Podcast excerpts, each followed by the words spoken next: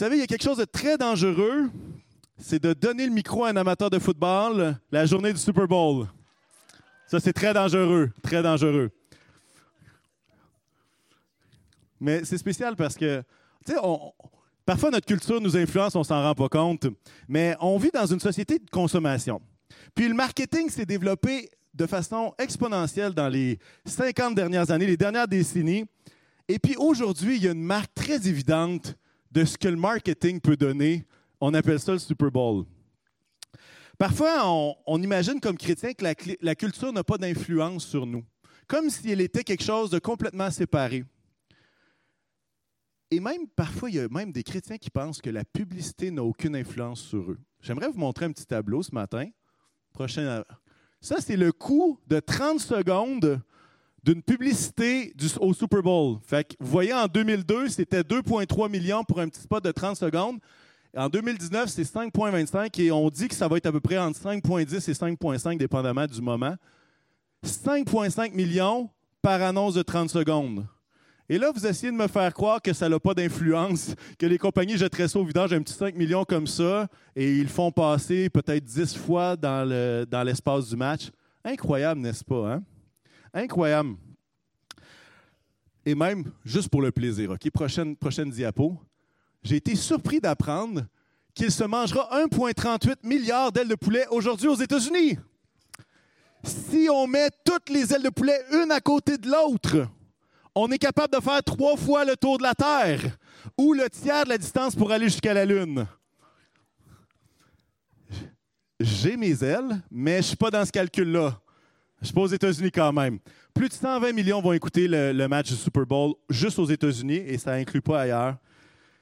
Bref, je ne vous parlerai pas de Super Bowl pendant tout le long, mais je trouvais ça anecdotique et je trouvais ça, euh, je trouvais ça important parce que je reviens à mon marketing. En marketing, on utilise un terme qui s'appelle la segmentation de marché. Là, vous pensez que c'est un grand terme.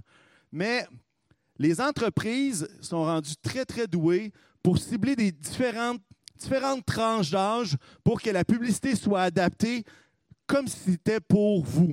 Donc, on peut voir des publicités des entreprises qui vont cibler, par exemple, des ados de 12 à 15 ans et qui vont mettre un message particulier pour que les ados sentent qu'ils sont inclus dans l'affaire. Et il y a un marketing qui est fait spécifiquement pour les ados. Il y a un marketing qui est fait pour les, jeunes adultes. Euh, les femmes de 45-50 ans, il va avoir une publicité juste pour elles. Il va avoir pour les hommes de 35-40 ans, euh, vous pensez aux publicités de, bière et tout ça, que c'est toujours le même pattern, puis on se demande, coudons, ils ne sont pas originaux, mais il y a quelque chose qui est là parce qu'il y a une clientèle cible qui est visée. Et c'est maintenant interdit, mais il y avait des segmentations de marché pour les 5 ans. Et ils faisaient de la pub spécifiquement pour les jeunes enfants pour qu'eux autres puissent acheter et qu'ils puissent faire euh, profiter leur business. Je sais que chez Vanout, ils ne faisaient pas ça, mais ils sont peu avec eux, c'est correct. Euh, c'est fini là. Mais mon but, ce n'est pas de vous parler de marketing pendant toute la réunion, mais comprendre son effet sur notre culture, sur la culture de l'Église avec un grand E. En fait, cette espèce de segmentation de marché-là, c'est comme si on la trouvait maintenant dans les églises. Il va y avoir des églises pour les jeunes. Il va y avoir des églises, euh, il y a des églises qui existent pour les professionnels, euh, les, jeunes professionnels. Il y a des églises pour les plus vieux, il y a des églises pour les familles, il y a des églises pour tel style de musique. Il y a des églises pour un peu tout. Et on en vient à tout compartimenter on compartimente les enfants, les ados, les jeunes adultes, les hommes, les femmes, les jeunes familles, les couples mariés, les célibataires, les seniors. Après ça, ceux qui ont 50 ans disent ben moi je suis en plein milieu de tout ça, puis il n'y a personne qui me rejoint, fait que là ils se sentent isolés et on vient qu'à compartimenter chaque espèce de tranche d'âge qui est là. Comprenez-moi bien ce matin. Je ne suis pas contre ces choses-là. J'ai rien contre un ministère des hommes. J'ai rien contre une église qui est faite plus spécifiquement pour les jeunes adultes, que Christ soit glorifié dans chacune de ces endroits-là. La, la, chose qui me bug, par contre, c'est quand on considère, quand l'église de jeunes considère qu'ils n'ont pas besoin des plus vieux ou quand l'Église de plus vieux vont dire, moi, ça serait bien moins de trouble de ne pas avoir de jeunes qui veulent tout changer. Euh, et ce qui me bug, c'est quand le ministère des couples vont dire, nous autres, on n'a rien à apprendre des célibataires, et vice-versa. Ça, par exemple, ça, ça vient me chercher. Pourquoi? Parce que je crois vraiment qu'on est appelé à être des générations qui sont ensemble. Vraiment, et, et ce matin, c'est ça le titre de mon message, des générations ensemble. Vous savez, on était on est tellement ciblé par la publicité, chacun d'entre vous. Et vous savez, là, vous êtes la cible de plusieurs entreprises, je vous le garantis. Je ne fais pas de promesses, je ne connais pas les noms, mais je peux vous dire que vous êtes ciblé de toutes parts. Et ce qui se passe, c'est que quand on arrive dans l'Église et qu'il y a quelque chose qui se passe pour une, et qui est plus adapté pour une autre génération, on est comme, bon, cette Église-là n'est pas pour moi. Ah, c'est pas pour moi. Comme si il fallait que tout soit fait pour moi. Comme si tout devrait être parfait pour moi.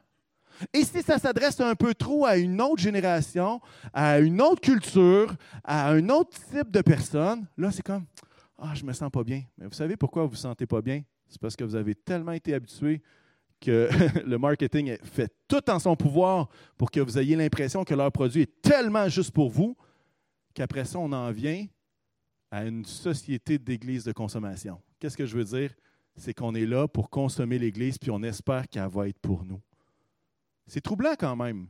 Et là, je ne veux, pas, veux pas dire que c'est tout le monde qui est dans le même bateau. Je vais juste vous parler à quel point la culture peut avoir une influence sur nous. La culture a une influence sur moi. Je mangerai plein d'ailes de poulet tout à l'heure.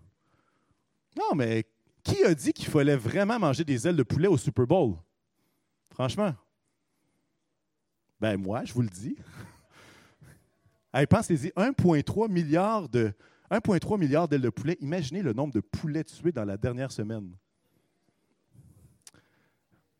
Théoriquement, il est supposé avoir deux ailes. Si on les coupe, en, si on les coupe un peu plus petites, ça fait quatre morceaux, mais quand même.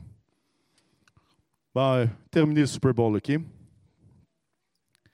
En fait, le titre de mon message, c'est Des générations ensemble, mais j'aurais pu l'appeler aussi Pas une génération après l'autre, mais des générations ensemble. Et c'est le genre de sujet qui me passionne beaucoup. Alors, si je m'emporte, vous direz Ah, c'est vrai, ce sujet-là, il tient à cœur. C'est bon. J'aimerais ça qu'on puisse regarder ensemble dans Psaume 71. Et j'aimerais qu'on puisse regarder quelques liens intergénérationnels qui peut y avoir, intergénérationnels qui peut y avoir. Et on commence par le livre des psaumes, dans le psaume 71. Je crois qu'on l'a à l'écran. C'est un psalmiste qui est inconnu, on ne sait pas c'est qui qui l'a écrit, donc ce n'est pas nécessairement David ni Salomon. Ça va comme suit. Ne m'abandonne pas, ô Dieu, malgré ma vieillesse et mes cheveux blancs, afin que j'annonce ta force à la génération présente, la puissance à tous ceux qui viendront. Ta justice, ô Dieu, atteint les sommets. Tu as accompli de grandes choses, ô Dieu, qui est semblable à toi. Prions ensemble avant d'aller plus loin. Seigneur Jésus, on veut te remercier pour cette grâce que nous pouvons être tous ensemble réunis dans ce lieu. Et avec toutes les générations qui sont représentées, avec toutes les cultures, avec toutes les différences que nous pouvons avoir les uns les autres, Seigneur Jésus, on veut te remercier de cette richesse, de cette diversité. On veut te remercier qu'on peut célébrer un même nom, un même Jésus, et qu'on peut être connecté avec le même Saint-Esprit. Jésus, je te prie que ton esprit, Seigneur, puisse ouvrir nos yeux, Seigneur, puisse euh, nous permettre d'aller plus loin, que tu puisses ouvrir les yeux de nos cœurs comme on l'a chanté, et vraiment que ton nom soit glorifié ce matin. C'est ma prière au nom de Jésus. Amen. Amen. Un cri du cœur.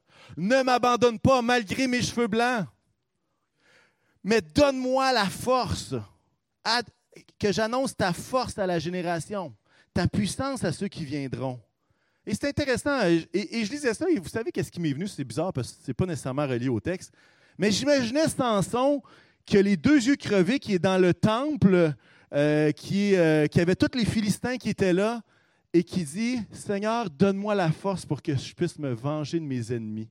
Et puis, ça dit qu'il va faire tomber les colonnes du temple parce que Dieu l'exauce et puis qui va tuer même plus de Philistins que de son vivant, en tout cas euh, dans ce dernier épisode-là. Et, je vois cet homme-là un peu de la même façon. Seigneur, malgré mes cheveux blancs, ne m'abandonne pas. J'ai une mission à remplir. Je veux parler de ta force, je veux parler de ta puissance à la génération présente et à celle à venir. Et moi, je dis, wow! Wow! Et j'espère que quand j'aurai plus de cheveux blancs, parce que j'en ai déjà, cette prière-là pourrait s'appliquer à moi. Oui, oui, mais j'espère que plusieurs ici et que même moi, plus tard, je vais avoir cette mission-là. Ne m'abandonne pas au Dieu, mais donne-moi la force d'annoncer ta force à la génération présente, ta force à la génération à venir. Continue avec un autre passage dans Psaume 78. Au verset 3 et 4. Ce que nous avons entendu, ce que nos pères nous ont raconté, nous ne le cacherons pas à leurs enfants. Nous redirons à la génération future les louanges de l'Éternel, sa puissance et les merveilles qu'il a accomplies. Ce que nous avons entendu, ce que nous avons euh, comment il va dire ça, ce que nous savons, ce que nos pères nous ont raconté, nous ne le cacherons pas, mais nous le dirons. Et une des choses que j'ai trouvées très intéressantes dans ce passage-là, c'est qu'il ne va pas dire nous le redirons, euh, nous ne le cacherons pas à nos enfants. Mais qu'est-ce qu'il dit? Nous ne le cacherons pas à leurs enfants. Et bien souvent, on est, porté, ben, en tout cas moi avec des jeunes enfants, ah, je veux le partager à mes enfants. Mais ce qu'on comprend, c'est que ce n'est pas juste une question de mes enfants, ce n'est pas juste une question de nos enfants, c'est une question de leurs enfants. Ou est-ce que notre rôle dépasse juste notre cocon familial, notre petit, euh, notre petit cercle d'amis? Parce qu'en fait, notre rôle, c'est de partager cette fois-là ce que nos pères nous ont raconté. Et, tout ce que nos yeux ont vu, sa puissance, les merveilles, il y a l'importance du témoignage qui est dans ce verset-là, vraiment de façon accentuée. Et je veux nous encourager à être de ceux qui n'ont pas peur de partager ce que le Seigneur a fait. Franchement, la jeune génération a besoin d'entendre ce que Jésus a fait dans vos vies et dans ma vie. Ils ne le vivront pas avec la même émotion que vous. Peut-être que comme Suzanne, vous allez avoir de l'émotion en parlant de tel sujet parce que vous vous rappelez comment vous étiez à genoux, comment vous étiez désespéré, comment vous attendiez ce jour de libération-là. Peut-être que vos enfants et la génération à venir n'auront pas les mêmes sentiments que vous, mais ils ont tout de même besoin d'entendre que Dieu agit encore aujourd'hui. Et ils ont besoin d'entendre à quel point vous étiez désespéré, à quel point Dieu est venu faire une œuvre merveilleuse, littéralement. Amen? Vous êtes avec moi ce matin, vous voyez un peu le ton? Oui? Bon, c'est pas fini, hein? Désolé pour vous. Euh, il y a aussi des instructions pour les, comment les relations intergénérationnelles. Et on va tourner ensemble dans Tite 2. Et c'est un passage qui est très intéressant, en tout cas, que moi je trouve intéressant. Je vais essayer de monter ça un peu. J'ai trop mangé de poulet quand j'étais jeune, fait que j'ai grandi.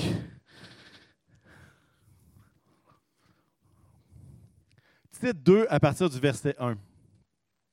Quant à toi, et là, c'est l'apôtre Paul qui va parler à un pasteur, un jeune pasteur, et il lui donne des recommandations, et que je trouve intéressantes. Quant à toi, dis ce qui correspond à la saine doctrine. Dis que les vieillards doivent être sobres, respectables, réfléchis, solides dans la foi, l'amour et la persévérance. De même, les femmes âgées doivent se comporter comme il convient à des servantes de Dieu. Elles ne doivent pas être médisantes ni esclaves de la boisson, mais enseigner ce qui est bien. Ainsi, elles apprendront aux jeunes femmes à aimer leur mari et leurs enfants, à se montrer réfléchies et pures, à s'occuper de leur foyer, être pleines de bonté et se soumettre à leur mari afin que la parole de Dieu ne soit pas calomniée. Maintenant, les jeunes, Verset 6, encourage de même les jeunes gens à se montrer réfléchis en étant toi-même, à tout point de vue, un modèle de belles œuvres. Dans ton enseignement, fais preuve de pureté, de sérieux et d'intégrité. Intéressant le rôle. Parfois, on a fait OK, tu as une relation personnelle avec Jésus, et c'est vrai. Chacun est responsable de sa relation avec Jésus.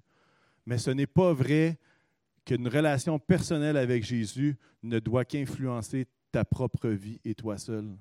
En fait, c'est très clair dans les Écritures qu'il y, a, une influence qui doit être là. Il y a un modèle qui n'est pas juste là pour nous, qui est là, oui, pour les gens qui ne connaissent pas Dieu, mais qui est là également pour les différentes générations. Et on voit, on voit euh, l'aspect avec les, vieillards qui doivent être sobres, respectables, réfléchis.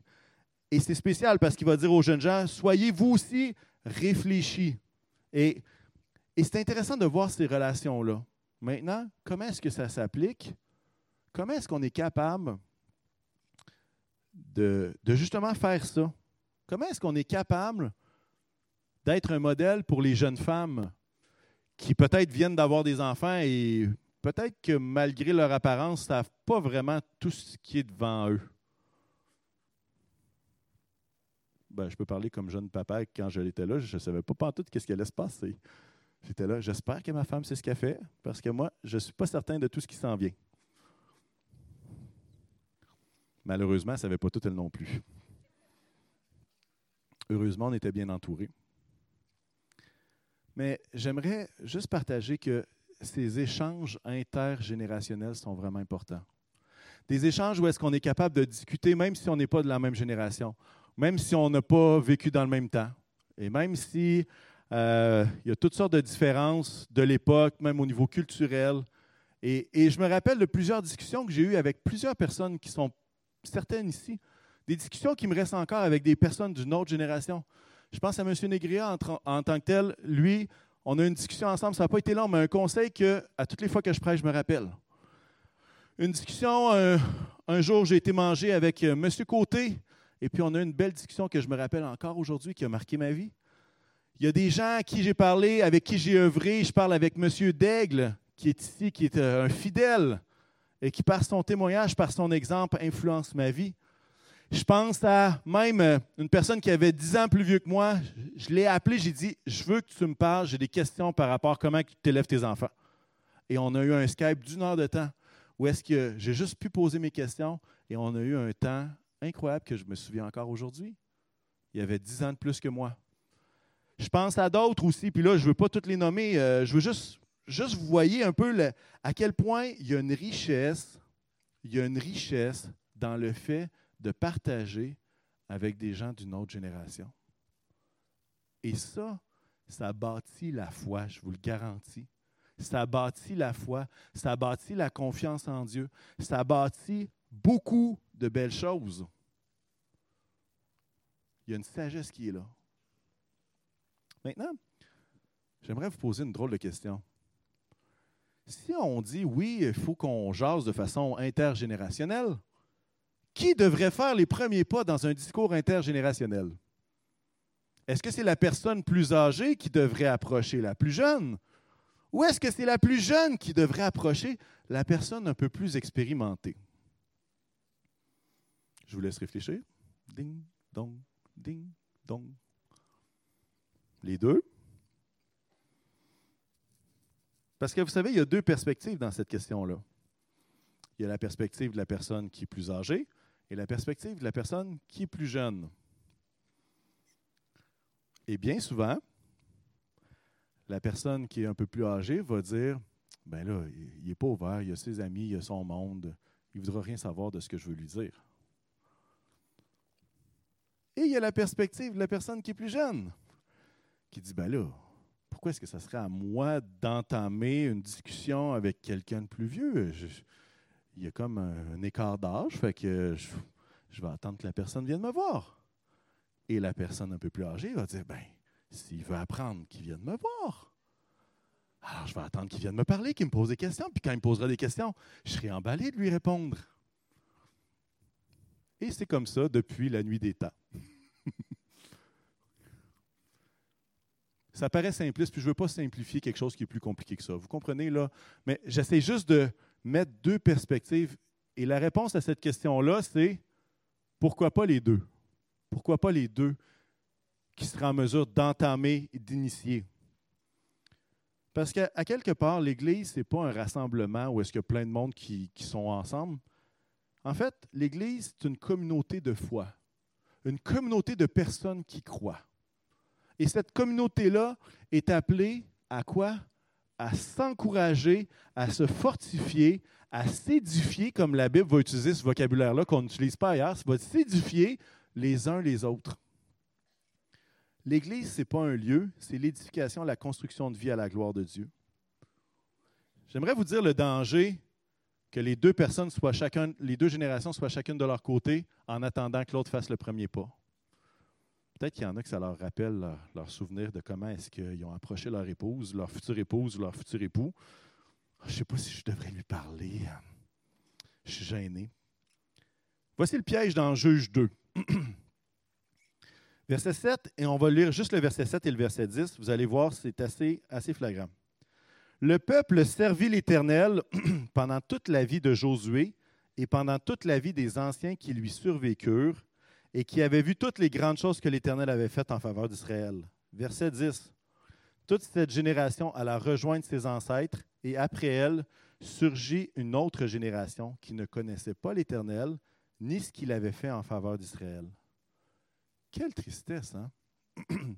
La génération de Josué, c'est celle qui a conquis le pays promis, qui a vu les murs de Jéricho par terre, qui a vu le fleuve du Jourdain s'ouvrir devant eux, qui ont vu des victoires militaires incroyables. Ils ont vu la crainte des gens du pays. Juste quand ils étaient là, les gens étaient dans la crainte parce que les, les peuples qui étaient installés savaient que Dieu était avec eux. Mais ce qu'on voit, une génération qui a vécu des choses exceptionnelles, les uns aux côtés des autres, qui a vu des miracles étonnants, qui a eu un leader qui était intègre en Josué. Mais la prochaine génération n'a pas été dans le coup du tout. Le texte nous dit que le peuple a vu toutes les grandes choses, mais que la prochaine génération ne connaissait pas ce que Dieu avait fait. Quelle tristesse. Et là, il y a quelque chose au niveau intergénérationnel qui ne marche pas dans ce texte-là. Il y a quelque chose qui... Comment est-ce qu'ils ne pouvaient pas connaître ce que Dieu avait fait? alors que cette génération-là avait vécu d'une façon particulière la puissance de Dieu. Vous savez, on vit dans une époque où les discussions intergénérationnelles sont tendues. Et, j'aimerais vous le prouver avec quelque chose qui est sorti, qui était plus populaire au courant euh, de, la fin 2019. Et à main levée, juste pour que je sache qui est au courant, qui ne l'est pas, je vais vous l'expliquer après. Il n'y a pas de bonne mauvaise réponse. Qui a entendu parler du hockey boomer? Vous savez qu'est-ce que ça veut dire? Hockey boomer. Oh boy. OK. Quelques-uns. Je vais avoir plus de job d'explication. Mais je vous explique cette histoire-là, ce mouvement-là qui est en train encore de se passer. Je vous l'explique simplement pour illustrer la tension intergénérationnelle qu'il peut y avoir. Hockey boomer, pour ceux qui ne connaissent pas l'expression, c'est un peu un cri du cœur de la génération Z et des plus jeunes milléniaux que, que en sarcasme. En fait, les plus jeunes s'inquiètent d'enjeux environnementaux, économiques, et ont ce sentiment que les baby boomers font comme s'il n'y avait pas de problème, ou pire, qu'ils accentuent ces problèmes-là. De là, l'expression OK boomer est une expression de frustration, de dérision. Et puis, je vais vous donner un exemple pas trop dur de qu'est-ce que ça pourrait ressembler OK boomer. OK? En fait, un baby boomer qui dirait à un jeune, moi quand j'étais jeune, nous autres, la télévision, on appelait ça un livre. Et là, la personne, le jeune, se roule les, yeux dans le front, puis dit, OK, boomer. Ça, qu'est-ce que ça veut dire? Vous comprenez un peu le sarcasme?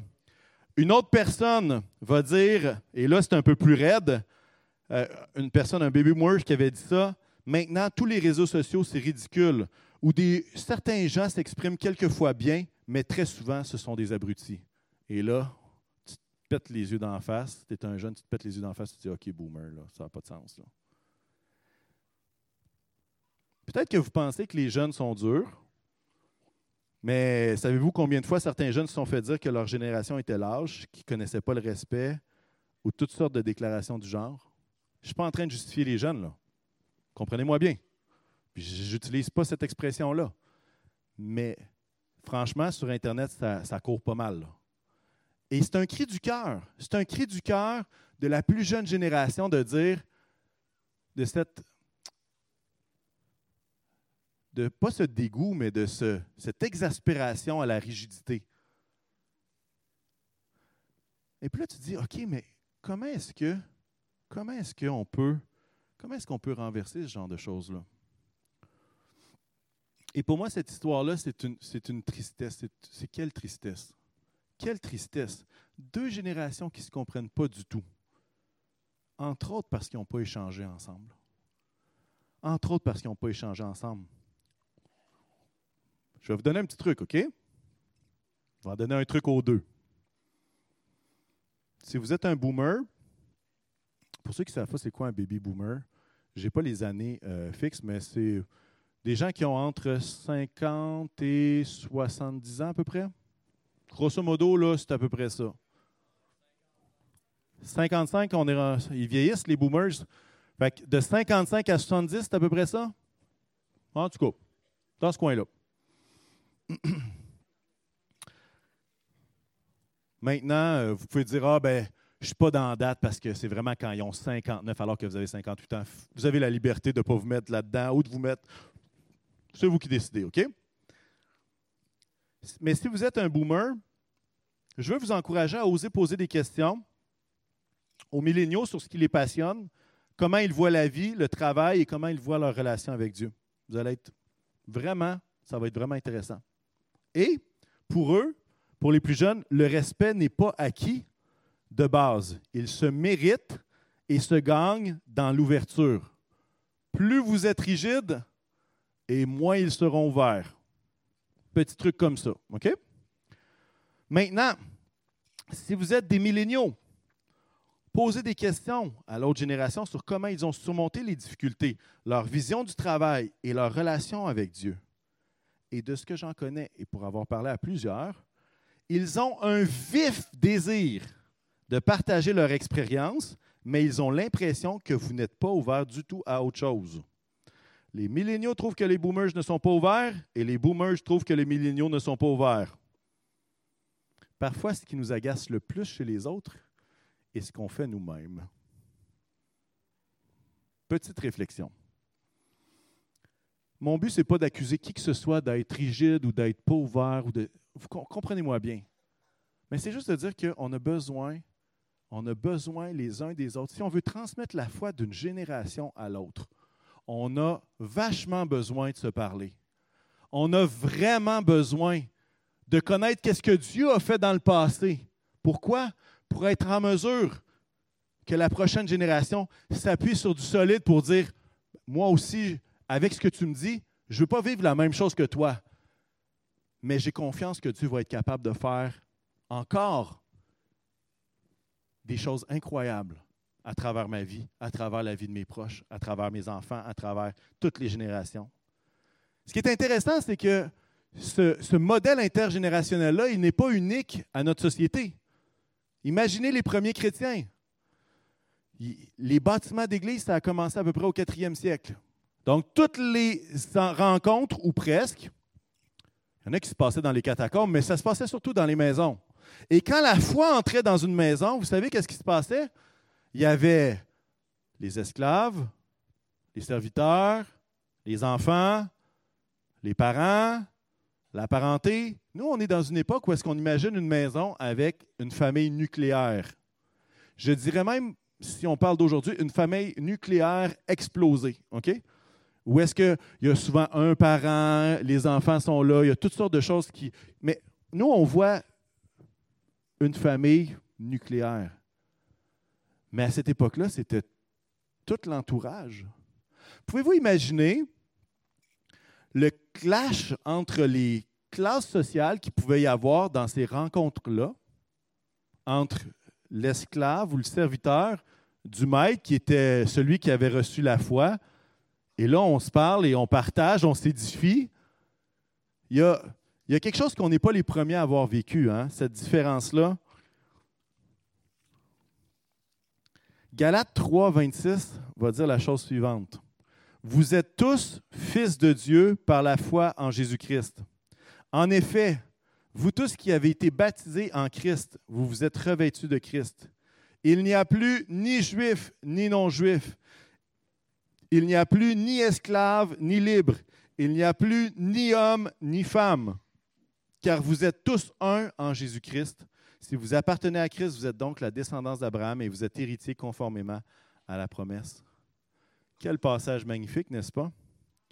Nous sommes tous sur un pied d'égalité à cause de cet attachement, de cette foi que nous avons en Jésus-Christ. Tous égaux. Il n'y a pas de différence. Mais entre vous et moi, si vous êtes un être humain comme moi, vous seriez capable de faire la distinction entre un juif et un grec, entre un Québécois et un Éthiopien. Vous seriez capable de faire la différence entre une personne qui est sans abri et un avocat de profession vous seriez capable également de faire la, différence entre un homme et une femme. Bien que toute notre société tente d'éliminer ces liens-là, on est encore capable parfois de le, de le remarquer. Pourquoi? Parce que vos yeux vous montrent la différence. Ce passage-là ne dit pas qu'il n'y a pas de différence. Il y a une différence. On est capable de la voir. Mais il y a quelque chose qui transcende euh, cette différence-là. Il y a quelque chose qui devient encore plus important que ces différences-là. C'est quoi? C'est notre foi en Jésus-Christ. Alors, on est tous égaux, mais ça veut-tu dire qu'on n'est pas différent? On est pleinement différent. Et quand on dit pleinement différent, le but du passage n'est pas de dire qu'il y a plus de différence, mais principalement quand Jésus, tous sont un, c'est l'unité qui est à chercher. Merci Seigneur pour la différence. Merci Seigneur pour que tous soient unis dans quelque chose qui transcende nos différences, la foi en Jésus-Christ. Alors les différences, vous ne trouverez jamais d'église où il va y avoir des gens qui vont penser toujours comme vous. Et si vous en trouvez une, c'est que vous êtes tout seul devant votre miroir et c'est tout. Et franchement, je ne vous le suggère pas. Parce que ça se peut que vous vous tanniez de vous-même. Ouais, vous allez tanné du pasteur qui est devant vous, devant le miroir, je vous le garantis. La version parole vivante du passage qu'on a lu va dire Maintenant, il n'y a plus de place pour les discriminations faites par les hommes. Il n'y a plus de différence entre juifs et grecs, serviteurs et maîtres, hommes et femmes. Toutes ces distinctions humaines tombent. Unis au Christ, vous ne faites plus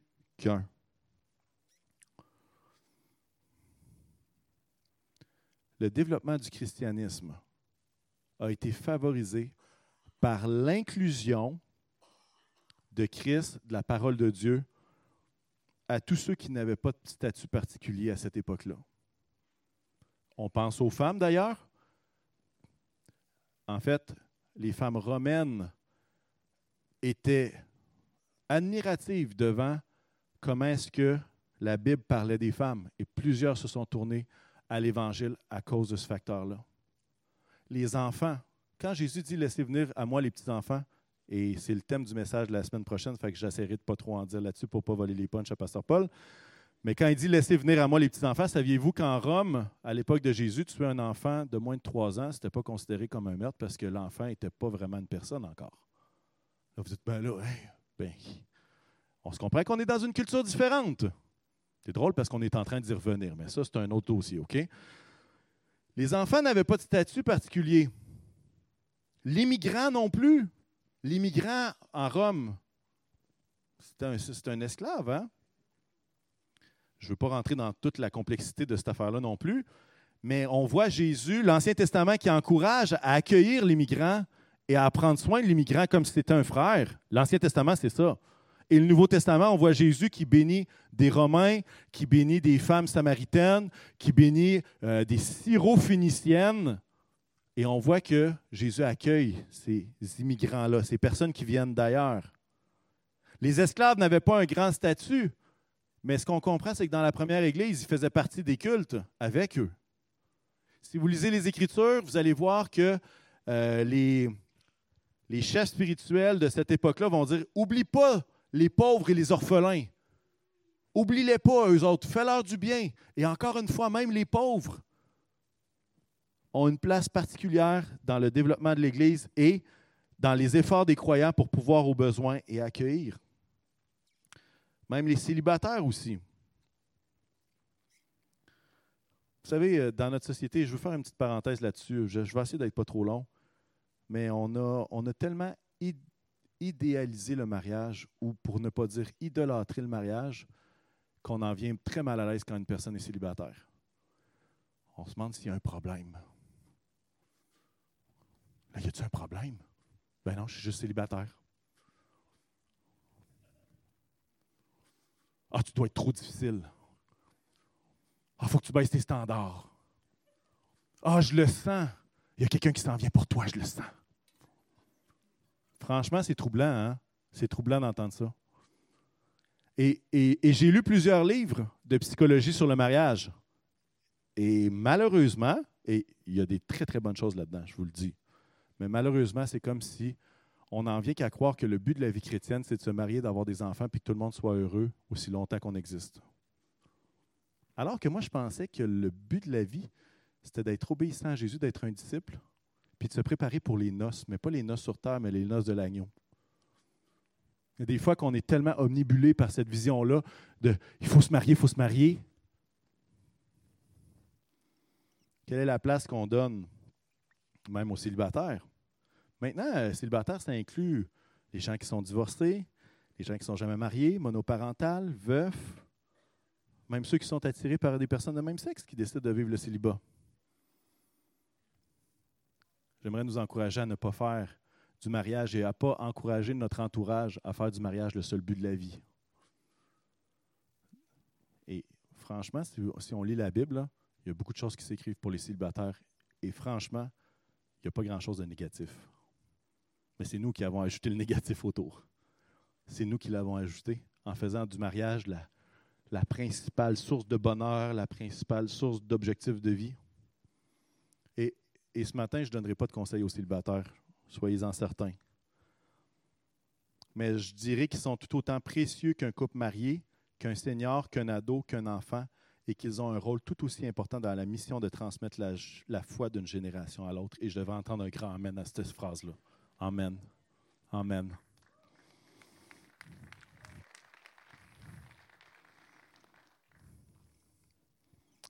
Mon temps achève, mais je tenais à le dire quand même. Colossiens 3 va dire ceci. Il n'y a plus ni juif ni non-juif, ni circoncis ni incirconcis, ni étranger ni sauvage, ni esclave ni homme libre, mais Christ est tout et en tous. Ainsi donc, en tant qu'être choisi par Dieu, saint et bien-aimé, Revêtez-vous de sentiments de compassion, de bonté, d'humilité, de douceur et de patience. J'aimerais nous encourager à voir ce passage-là peut-être d'une façon différente qu'on ne l'a jamais vu. Et pourquoi ce passage-là ne dirait pas Revêtez-vous de sentiments de bonté envers la personne d'une autre génération? Revêtez-vous d'humilité avec celui qui n'est pas juif comme vous, celui qui vient d'une culture différente de la vôtre? Revêtez-vous de douceur envers celui qui n'a pas le même statut social que vous. Revêtez-vous de patience pour tous ceux qui sont différents de vous. Et revêtez-vous de compassion pour toutes ces personnes qui ont le même esprit que vous à l'intérieur d'eux. Vous savez, il n'y a pas de Saint-Esprit junior, il n'y a pas de Saint-Esprit africain, il n'y a pas de Saint-Esprit asiatique, puis il n'y a pas de Saint-Esprit québécois. C'est le Saint-Esprit, point. Alors, ce que ça veut dire, c'est que si on est tous attachés au même Saint-Esprit, au même Jésus, on a quelque chose à apprendre de chacune des personnes qui sont ici. Et particulièrement de celles qui sont différentes de nous.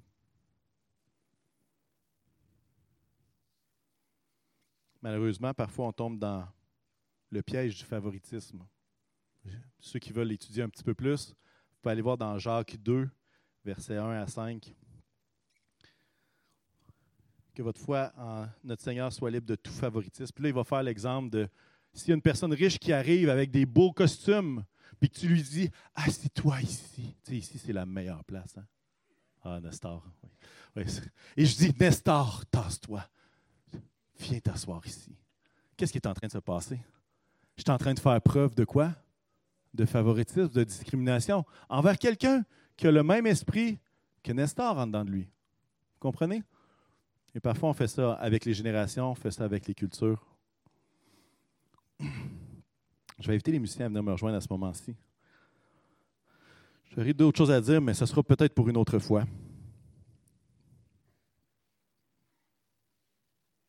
Qu'en est-il de nos relations les uns avec les autres? J'aimerais vous poser la question, est-ce que le discours intergénérationnel est quelque chose de naturel pour vous ou peut-être pas? Est-ce que le contact interculturel est naturel pour vous? Est-ce que le contact avec des gens qui n'ont pas le même statut marital, social, vous est naturel? J'aimerais terminer avec un passage dans Éphésiens 4. Je vous encourage donc, moi, le prisonnier dans le Seigneur, on parle de l'apôtre Paul ici, et l'apôtre Paul va dire, je vous encourage à vous conduire d'une manière digne de l'appel que vous avez reçu en toute humilité et amour, euh, en toute humilité douceur, excusez-moi, avec patience. Supportez-vous les uns les autres dans l'amour. Efforcez-vous de conserver l'unité de l'esprit par le lien de la paix. Il y a un seul corps, un seul esprit, De même, vous avez été appelés à une seule espérance par votre vocation. Il y a un seul Seigneur, une seule foi, un seul baptême, un seul Dieu et Père de tous. Il est au-dessus de tous, agit à travers tous et habite en nous tous.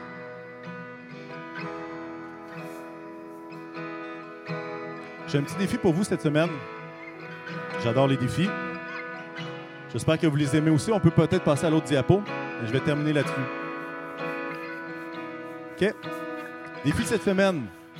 Préparez deux questions à poser à quelqu'un d'une toute autre génération que vous au sujet de votre foi. Au sujet de la foi. Deux questions. Deuxième défi, vous pouvez le prendre en photo si vous voulez.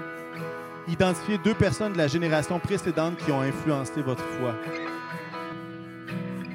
Et en y réfléchissant, je devine que vous allez avoir quelques personnes et peut-être que ce sera une occasion de réaliser à quel point ils ont une influence et que s'ils n'avaient pas été là, vous ne seriez pas là non plus. Et que peut-être que si vous êtes ici, c'est peut-être parce que Dieu vous appelle à ce qu'il y ait des jeunes d'une autre génération que dans 20 ans, ils vont être encore là. On bâtit le carrefour, non pas juste pour nous, on bâtit pour les prochaines générations. Et on a besoin d'avoir ce discours-là. Troisième défi, méditer sur l'effort requis pour construire l'unité chrétienne malgré la diversité. Le texte qu'on a lu va dire Efforcez-vous de conserver l'unité de l'esprit par le lien de la paix. Et je crois que je crois que ça nécessite des efforts. En tout cas, peut-être c'est juste moi. Est-ce qu'on peut se lever ensemble ce matin? Je ne vous demanderai pas d'aller euh, faire un gros hug à quelqu'un d'autre génération ce matin. J'y ai pensé quand même. J'ai même pensé que vous pourriez aller poser vos questions tout de suite, mais je me suis dit que c'était meilleur que vous y réfléchissiez. Mais j'espère que vous sentez le cœur de ce message-là. Que si on veut vraiment que la foi se transmette d'une génération à l'autre, on a besoin de toutes les générations. Il y a un proverbe africain qui dit Ça prend tout un village pour élever un enfant. Je pense que ça a une parcelle de vérité pour la foi. Seigneur éternel, je veux te prier pour chacun d'entre nous ce matin. Et ma prière, c'est que nous puissions être une communauté de foi, une communauté de croyants où est-ce qu'on est capable d'échanger, où est-ce qu'on est capable de s'encourager, peu importe la culture, peu importe l'âge, peu importe quelconque statut, Seigneur, nous voulons être de ceux qui transmettent la foi d'une génération à l'autre.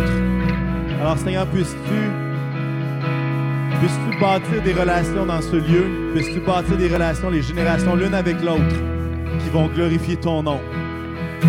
Et c'est dans le nom de Jésus que je le demande ce matin. Amen. Amen. Je vous laisse avec l'équipe de louange. Bon dimanche.